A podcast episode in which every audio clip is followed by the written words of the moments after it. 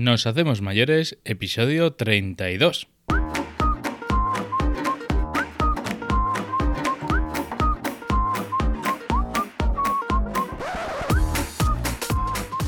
Buenos días y ser bienvenidos a Nos Hacemos Mayores, el podcast donde aprendemos a mejorar la vida de la gente mayor. Noticias, entrevistas y un sinfín de novedades que nos ayudan a conocer y comprender mejor esta etapa de la vida. Hoy tendremos con nosotros a Monse Falguera, que es la presidenta de FEATE, la Federación de Entidades de Atención al Envejecimiento.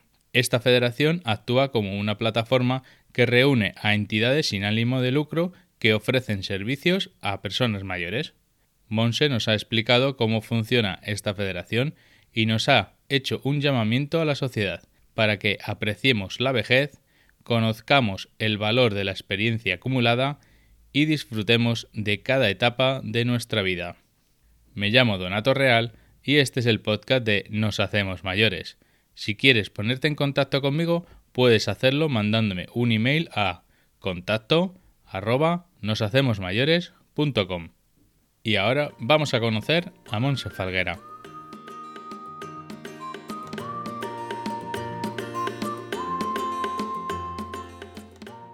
Hola Monse, buen día.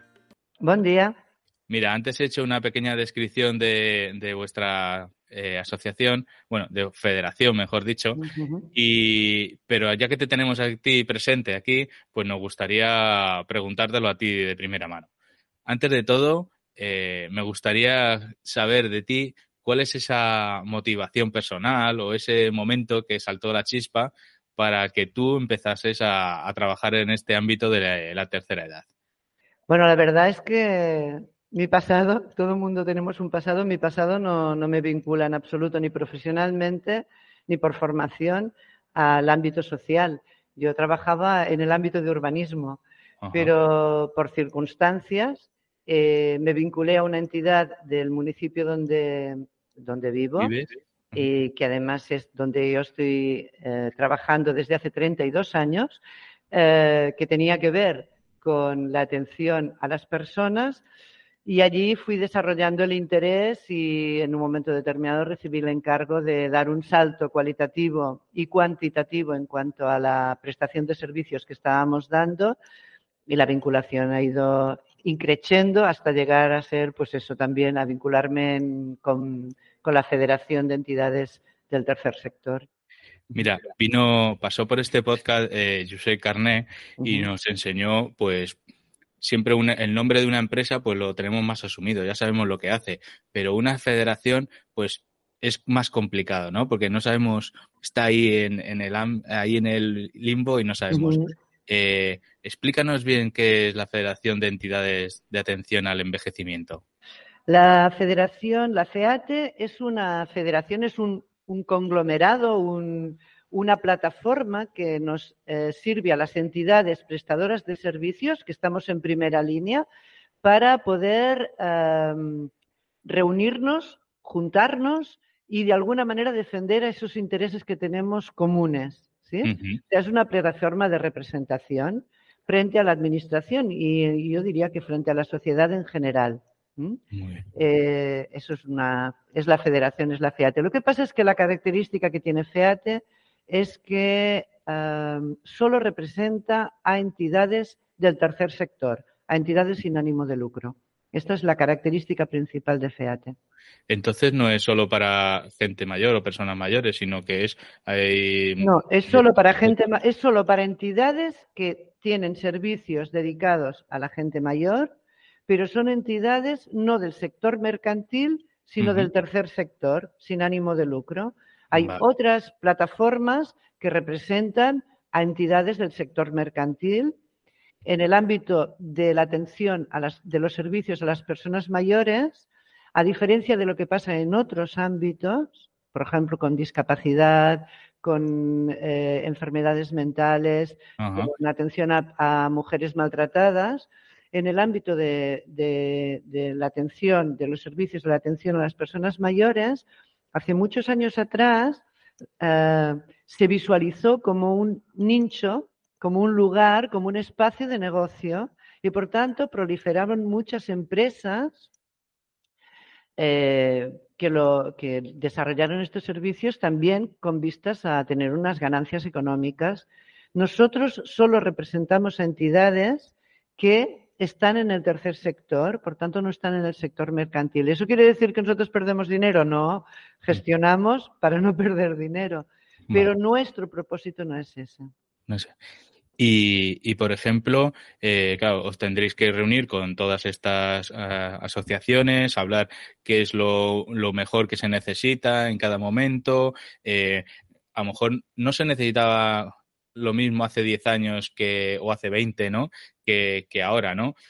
Mm, ponnos unos ejemplos de, por ejemplo, qué trabajos habéis tenido o qué habéis, vuestras reivindicaciones que habéis tenido de hace unos años. Hace, hace, unos años atrás, bastantes años atrás, yo creo que uno de los retos más importantes que tenía nuestro sector y las entidades prestadoras de servicios a la gente mayor era eh, precisamente algo que las empresas mercantiles lo tenían mucho más claro.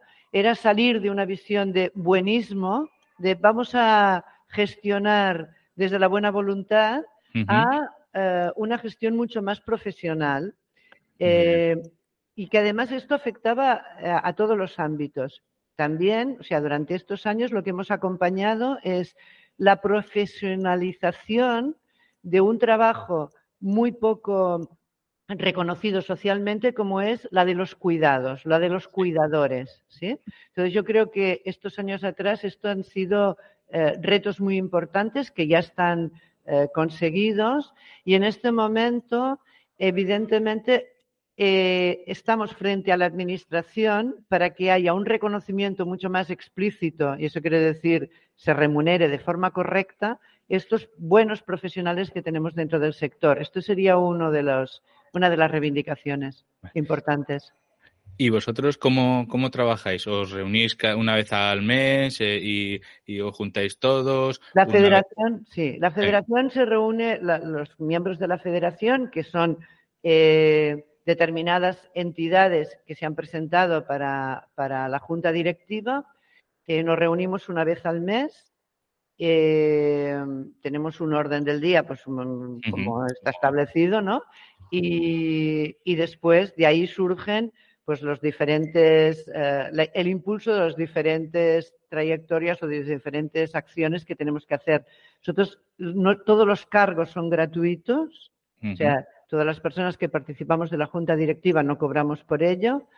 Y lo que sí que tenemos es un pequeño staff técnico que nos da soporte y estas sí que son dos personas que tenemos contratadas. Y por ejemplo, luego eh, contrastáis vuestras opiniones con otras federaciones eh, y luego ya os reunís con la, el gobierno, por ejemplo.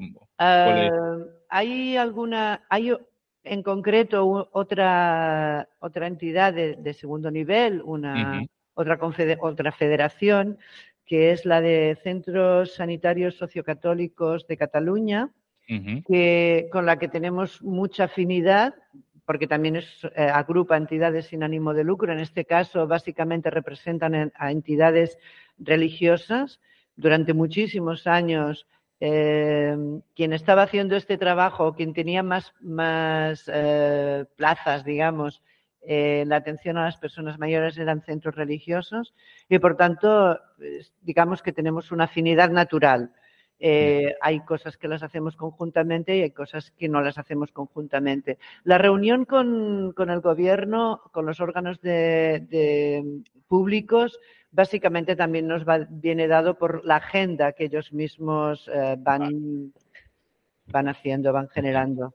Y ahí es cuando les proponéis, ¿no? O les eh, indicáis hacia dónde vuestras inquietudes, vuestras necesidades y, y dónde deberían aportar pues todas bueno, Una parte es esta, lo que nosotros proponemos, y otra parte es lo que ellos nos consultan. Eh, nos, estamos en varios órganos de consulta y entonces, bueno, participamos con ellos para la elaboración de. Ahora, por ejemplo, hay un tema estrella que, eh, que es la, la, integración sociosanitaria, ¿no? que aquí intervienen tanto el Departamento de Al cual nosotros estamos adscritos, digamos, por, eh, eh, es lo que nos da cobertura, eh, como el Departamento de Salud. Y entonces hay eh, una agencia de, integración sociosanitaria y también pues ahí estamos participando. Es un tema que nos interesa muchísimo a nuestro sector. Muy bien. Te iba a preguntar, todos dicen, bueno, todos sabemos que, que en unos años habrá muchísima más población mayor que, joven, ¿no? ahí está, vamos despacio, deberíamos ir más rápido en adaptarnos porque va a llegar muchos servicios que se requieren dar a esta, bueno, a los mayores. Sí, sí, por desgracia, este es un tema que aunque ahora, por ejemplo, el, actual conseller eh, en sus distintas intervenciones públicas lo pone mucho muy de manifiesto, ¿no? La presión demográfica que vamos a sufrir, que ya estamos sufriendo, pero que vamos a sufrir en un futuro no demasiado lejano. Pero la administración es extremadamente lenta. Yo creo que no tenemos adaptados las no tenemos adaptadas las, la oferta ni de plazas, ni de recursos, ni de servicios que va a necesitar, eh, que vamos a necesitar cuando nos hagamos mayores. Yo no hace muy, bueno, hace un, hace un tiempo participé en el Parlamento de Cataluña, nos pidieron que participáramos para dar pues nuestra opinión sobre temas, sobre todo cómo había ido el tema de COVID, porque sabéis que hubo un impacto muy fuerte sobre las residencias. Y yo les decía a los señores y señoras diputados que les, les sugerí ¿no? que cerraran los ojos y que se visualizaran con 80, 90 años y cuáles iban a ser sus necesidades en ese momento, ¿no? Que hicieran ese ejercicio de, futuro en ellos mismos y que se contestaran a las preguntas que nos estaban, nos estaban haciendo a nosotros, porque al final ellos en este momento tienen la capacidad de, decir hacia dónde van los recursos y que tengan muy claro que o cambien la dirección o cuando ellos tengan 80, 90 años, que yo les deseo una larguísima vida, evidentemente, no van a tener lo que necesitan. Yo creo que tenemos que poner mucho más énfasis en la atención en la comunidad, en la atención en el domicilio no hay suficientes recursos en este país como para pagar eh, los recursos de una residencia que son extremadamente caros. Y, sobre el que cuida al cuidador, ¿no? El cuidador, eh, le tendremos que dar más, más énfasis, más protagonismo, ¿no? Porque eh, igual que antes se le daba a un profesor o a alguien que cuida a un ser querido tuyo, está muy poco valorado esa función habrá que darle un es lo que, es lo que te estaba diciendo. Yo creo que este es uno de los grandes retos que tenemos, pero a nivel social. Nosotros podemos continuar reivindicando, pero es que a nivel social, además esto se vio muy claro cuando hubo el impacto que hubo de la COVID.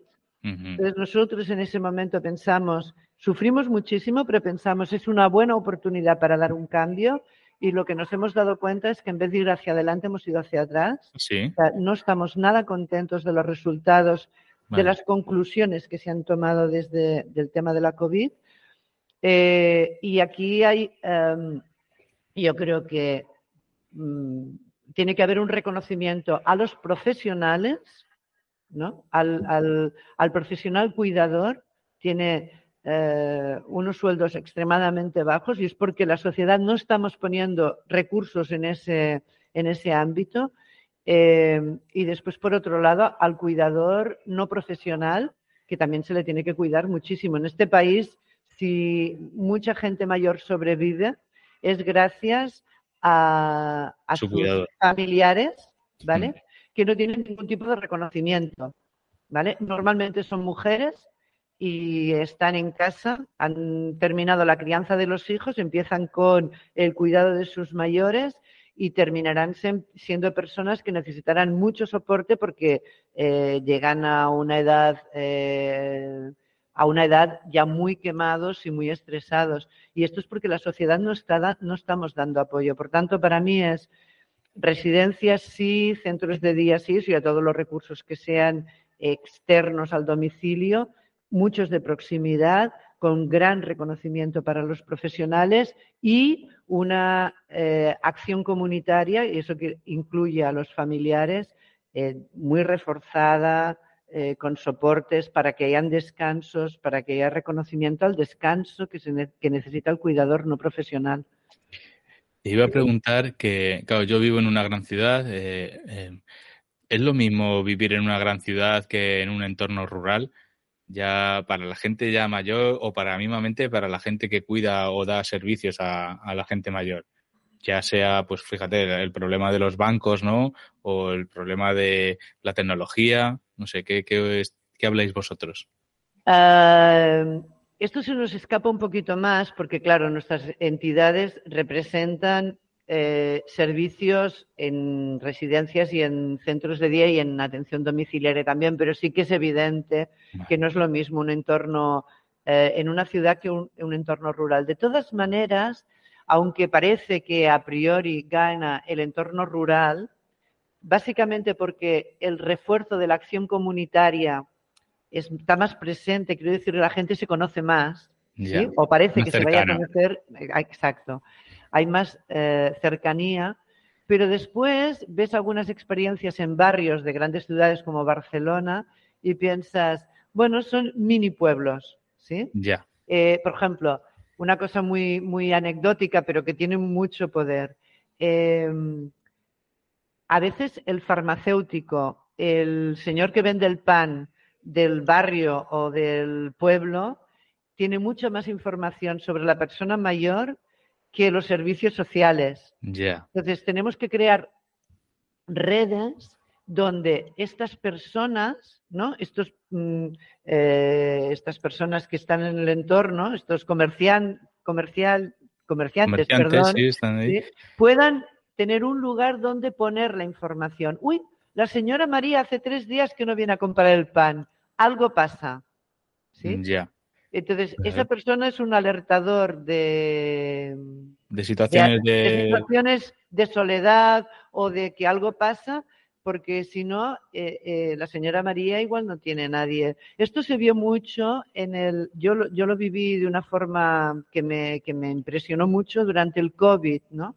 Como en, el pueblo donde yo vivo, la gente se organizó, era un grupo de, de el grupo feminista eh, de mujeres, se organizó y terminaron eh, dándose cuenta o destapando situaciones que los servicios sociales no habían, no, los, no, llegaban. Entonces, eh, yo qué sé, paseaban el perro de una señora mayor porque no podía salir a la calle y entonces se dieron cuenta de que la señora mayor, aparte de tener el perro, tenía una dificultad para hacerse la comida nosotros, por ejemplo, estuvimos repartiendo comida gratis durante todo el tiempo, primera ola de la pandemia, y descubrimos muchísima gente que no sabíamos que, tenía problemas. en la pandemia como que se paró todo y teníamos que ir a lo básico, que lo básico es cuidarnos unos a otros y, prestar esa atención. Ahora ya como pues ya volvemos a, a la rutina, pues cada uno se... Pero es una lástima no haber aprendido de esa experiencia, porque esa experiencia puso... Em, lo importante por delante. Claro, eh, eh, afloró muchísimas situaciones que, es una lástima eh, que se hayan vuelto a quedar enterradas, pero bueno, ahí está, ahí estamos. Sí, Monse, FEATE em, hace actividades también para, para bueno, su, para sus, la gente de la federación y tal. ¿Qué tipo de, actividades habéis hecho o vais a hacer que nos podáis contar? Vale, sí, aparte de ser una plataforma, digamos, reivindicativa o donde reconocemos o recogemos las reivindicaciones de las entidades, también nos interesa muchísimo avanzar todos eh, en una, si no en una misma dirección, en, con objetivos comunes, ¿sí?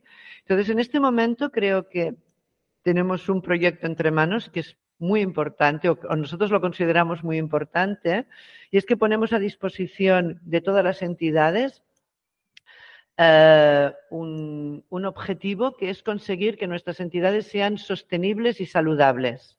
Y para ello desarrollamos este proyecto, este objetivo, en base a ocho ejes, a ocho ejes cuatro que son que apoyan esta visión de entidades sostenibles y cuatro que apoyan esta visión de entidades saludables.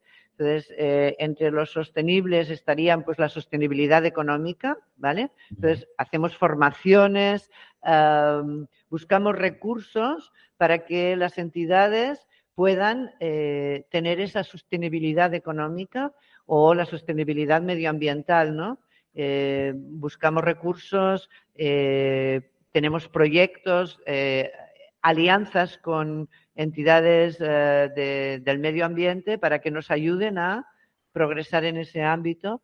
Y desde el bueno y hay más eh, algún otro algún otro eje. Y después desde el punto de vista saludable pues bueno trabajamos la atención centrada en la persona trabajamos la ética trabajamos eh, el final de la vida que para nosotros es muy importante vale muy importante entonces ofrecemos formaciones y asesoramiento a las entidades Vale.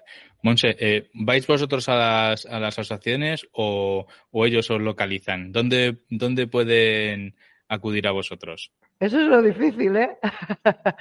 a ver. ¿Que, no os conocen o que, hay que ir... qué pasa? Yo te he dicho que, que, nosotros solo representamos entidades sin ánimo de lucro. Mm. Yo creo que durante mucho tiempo hemos pensado que una federación era una entidad prestadora de servicios, ¿sí? Y, em, y entonces, bueno, hay algunas otras entidades en el sector que probablemente tienen mucha más capacidad de prestar servicios que nosotros, porque esto siempre va en función del número de entidades que sean socios y, por tanto, de la musculatura que tengas.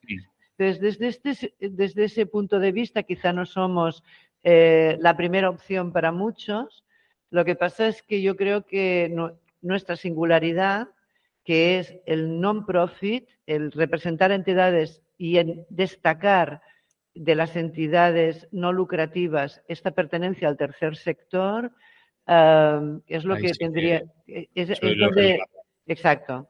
Y además, nosotros para ello, además, pertenecemos a otro nivel de entidad, que es la Taula del Tercer Sector y la Confederación de Entidades del Tercer Sector. Entonces, por un, creemos que esto eh, nos da una fuerza importante. Y hacer llegar este mensaje a las entidades no lucrativas a veces no es fácil porque, bueno, porque no es fácil. Bueno, necesitas dedicar tiempo y recursos, pero estamos en ello y, bueno, yo creo que puede ser una oferta, digamos, tentadora para las entidades no lucrativas del tercer sector. Monse, estamos terminando, pero quiero preguntarte una cosa desde mi total desconocimiento, que es la ley del tercer sector social. ¿Qué, es eso y qué estáis trabajando?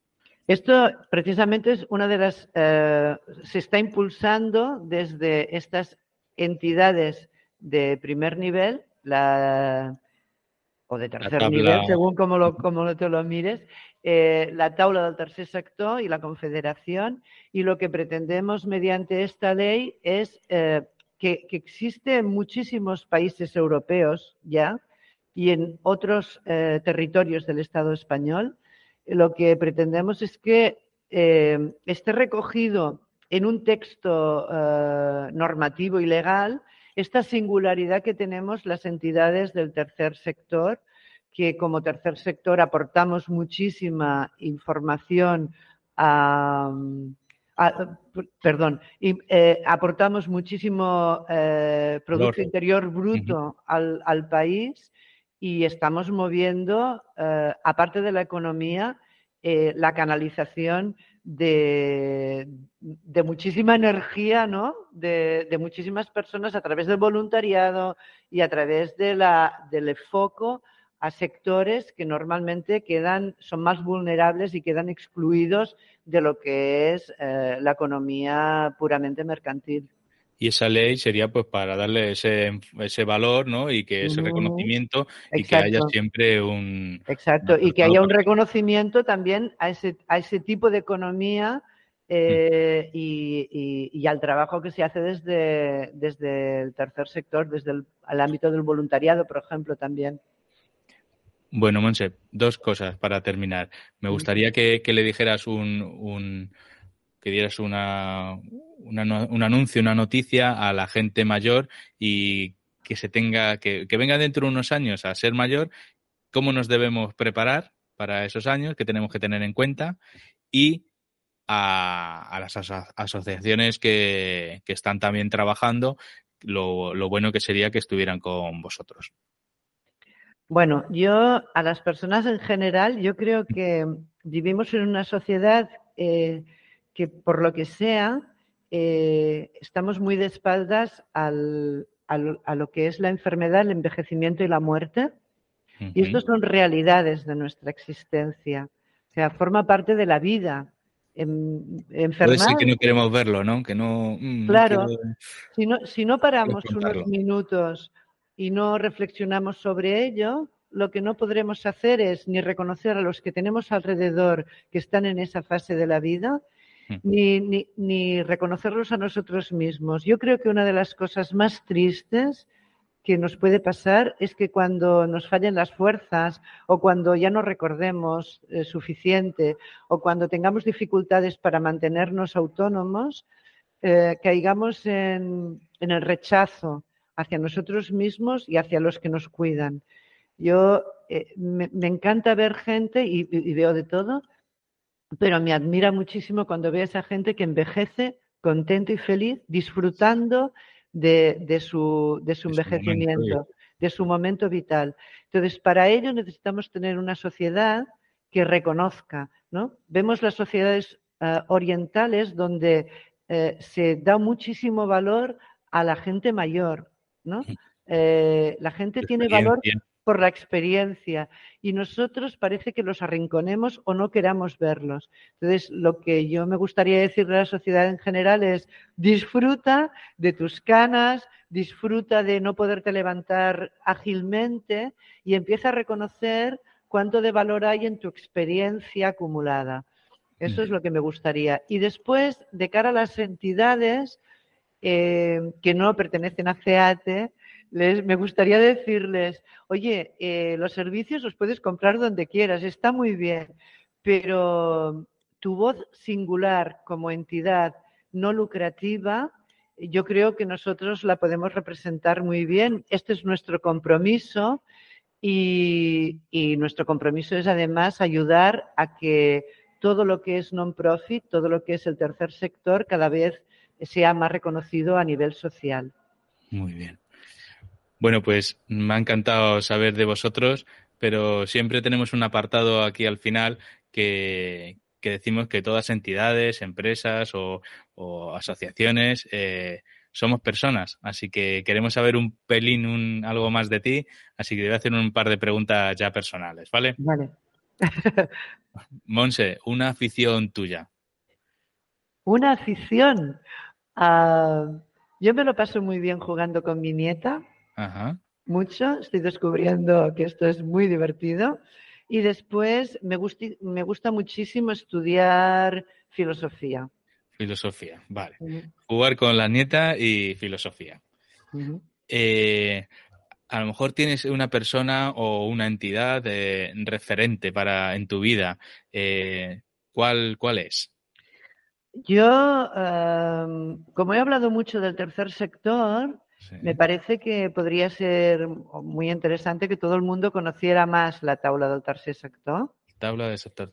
Del tercer sector y en concreto pues su director, eh, Roger Civit, yo pienso que, no sé, que podría ser muy interesante. Después hay otra persona que a mí me parece extremadamente interesante, os voy a decir dos, ¿eh? Vale. Eh, que es el doctor Xavier Gómez Batista. Doctor, perdona. Xavier Gómez Batista. Él es, em, yo pienso que es una persona, bueno, a la que admiro muchísimo. En este momento él está liderando la cátedra de paliativos de la Universidad de Vic. Y creo que es una persona que eh, ha hecho muchísimo durante toda su vida, muchas cosas, que yo creo que es fundador también del, del ICO, de, del, del, de la unidad de de oncología, es que ahora no me acuerdo cómo, se llama. Vale, vale. Eh, Institut Català d'Oncologia. Eh, me parece que eh, él pertenece a la Organización Mundial de la Salud o colabora con ellos, y eh, ahora está haciendo un trabajo magnífico a través de la Universidad de Vic para... Mm, es de las pocas personas que creo que sí que ha aprendido mucho también o ha tenido muy en cuenta cuáles son las consecuencias de la COVID en, para la gente mayor. Entonces pues están, están trabajando mucho y muy bien y yo creo que esto se tendría que destacar constantemente porque pues cuando hay buenos referentes... Correcto, es lo fácil, ¿no? Vamos a lo fácil. Pues me apunto los dos y, ya buscaré a este, a este doctor a ver quién, a ver quién es. Eh, siempre ah, me has dicho que te gusta la filosofía, pero la pregunta es, eh, siempre estamos aprendiendo cosas, ¿qué es lo último que has aprendido o que estás aprendiendo o aprenderás? Wow. algo, algo de aprendizaje. Hay un aprendizaje que ha sido muy duro y difícil, mm. extremadamente duro y difícil, y es que yo partía siempre de la base que, bueno, y, no es que haya descartado esa idea, ¿eh? de que todas las personas somos buenas personas, lo único que pasa es que en un momento determinado igual nos cuesta comunicarnos. Entonces, eh, últimamente he tenido una experiencia, ya digo, para mí la más dura de mi vida, y es descubrir que eh, no siempre tenemos la capacidad de cambiar eh, a través de una visión positiva el entorno, ¿no? Quiero decir que a veces eh, hay cosas que hay que dejarlas tal como están y, alejarnos de ellas. Y eso para mí ha sido una lección extremadamente difícil. O sea, yo soy eh, como muy persistente en transformar cosas y darme cuenta de que hay cosas que no hay que transformarlas, sino aceptarlas tal como son y retirarte esto ha sido una lección difícil para mí, pero esto supongo que es por carácter. Bueno, está, está bien, está muy bien. Yo ya, yo ya he pensado en una situación y puede que tengas que esa me, ocurra a mí también en esa situación. Eh, algo de cultura, un libro, película, teatro, algo que nos recomiendes. Uy, Ah, uy, ahora me has cogido así. Vale, pues nada pasa nada. Eh, lo siento, ¿eh? nada. Seguro que me van a dar, sí. Porque esta va... Monse, esta va a ser más, más fácil. Mm. Eh, nos gusta comer.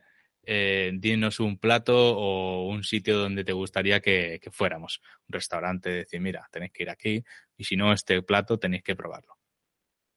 Ah, ahora mismo me está esperando aquí fuera un trozo de tarta de Santiago. Venga. Porque me hace mucha ilusión una compañera del trabajo, ha hecho, eh, ha, culminado el camino de Santiago y lo, y lo, que más me gusta no es la tarta, que también me va a gustar, pero me ha gustado mucho escuchar su relato y ver cómo le ha ayudado a transformarse interiormente. Eso me ha parecido eh, magnífico. Entonces, seguro que esta tarta que nos ha traído para conmemorar su, su, logro, su logro eh, me va a saber muy bien, porque sé que detrás hay... más, sí, más allá de lo físico hay un, un, una transformación personal. Muy bien, Monse. También nos lo apuntamos. Tarta de Santiago. Muy bien. Eh, y la última pregunta, eh, antes de terminar, eh, nos gustaría, igual que a ti te recomendó Josep Carmé, pues Carné, pues nos gustaría que tú nos recomendases o, si tienes alguna recomendación a alguien o que venga a este podcast. Bueno, eh, yo cualquiera de los dos, dos personas que os he dicho que eran buenos referentes, creo que os podrían aportar o nos podrían aportar una visión. Por un lado, eh, Roger Sibit como, como director de la taula o incluso la presidenta de la taula, ¿eh? Eh, nos podría aportar una visión mucho más profunda y mucho más espléndida de lo que yo he podido dar. Y Xavier Gómez Batista, para mí, una eminencia y por tanto siempre es un placer escucharlo. Vale, pues intentaremos ponernos o con los dos o con alguno de los dos a ver qué nos dicen y, a ver qué nos aportan y de, su trabajo. Muy bien. Monse, un placer por atendernos y, y muchas gracias. Hemos aprendido lo que, lo que, lo que hacéis y os seguiremos, ¿vale? Muy bien, muchas gracias, Donato. Gracias. Un abrazo, chao.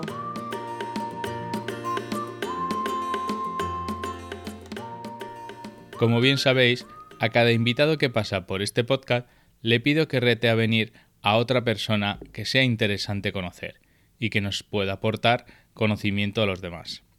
Pues hoy quiero darles las gracias a todos ellos por haber participado y habernos contagiado de su sabiduría. Y como parece que hoy va de agradecimientos, os quiero dar las gracias a todos los que me escucháis, me dejáis algún comentario o me proporcionáis algún tema de conversación. Muchas gracias. Y saber que todos vosotros estáis aportando vuestro granita de arena para que esto se haga realidad. Ya sabéis, contacto arroba noshacemosmayores.com. Se está acabando el episodio de hoy y espero que sea de tu interés todos estos capítulos de podcast que hacemos y que los compartas con tus amigos para hacerlos llegar a más gente. También te voy a pedir que te suscribas para que estés informado del último episodio. Le des a un like, un me gusta o me dejes un comentario. Y no lo dejes para luego, que se te olvida, que ya nos conocemos. Claro está que te invito a volvernos a escuchar en el próximo episodio. Un abrazo.